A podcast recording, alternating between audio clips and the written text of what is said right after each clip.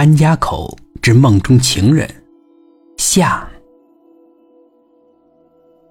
第二天，我吃过中午饭过去，那个美丽的女孩已经先在那里了。这一次，她读的是席慕容的画诗，我则从书架上取下来《七里香》读起来。有那么个一个月的时间吧，我每次去地球村书店的时候。都能看到那位穿着一身黑色衣裙的美丽女孩。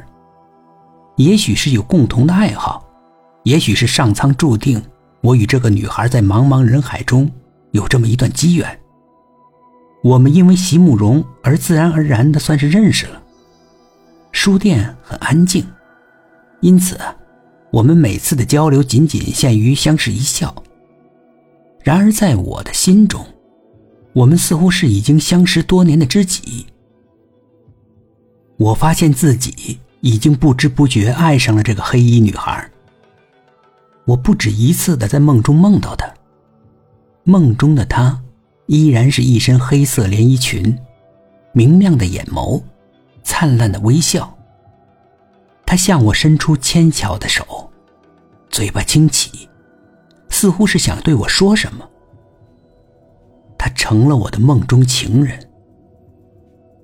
八月最后的一天，我照例吃过午饭，去地球村书店看书。黑衣女孩子依然是比我早一步在那里了。我们相互点了点头，然后各自静静的看书。但是没过多久，书店的喇叭突然响了，因为书店内部的原因，今天不能够再继续营业了，请广大的顾客原谅。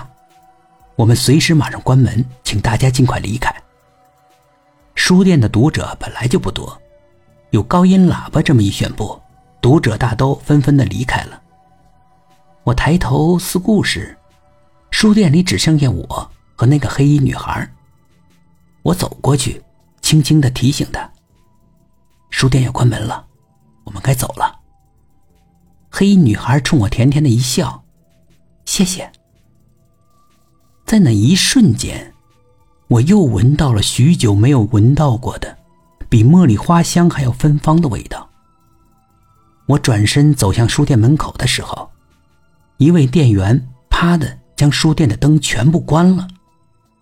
我站在门口，希望能够等到那个黑衣女孩出来。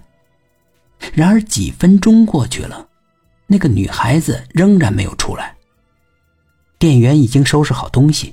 准备关门了，我急忙上前：“大姐，请不要锁门，屋里面还有人呢。”那个女店员大概三四十岁的年纪，望了我一眼。书店里早没人了，你是最后一个出来的顾客。我急红了脸：“不是的，在书店的纯文学区还有一个穿黑衣裙的女孩，刚才我们俩还在一起看书呢。”女店员吃惊的看着我。什么？穿黑衣裙的女孩子，她她长什么样？她长得很漂亮，有一些奶味的少女肥，但绝不是肥胖。嗯，娃娃的脸型，白皙的面孔，大大的眼睛，长长的玲珑剔透睫毛，乌黑发亮的头发。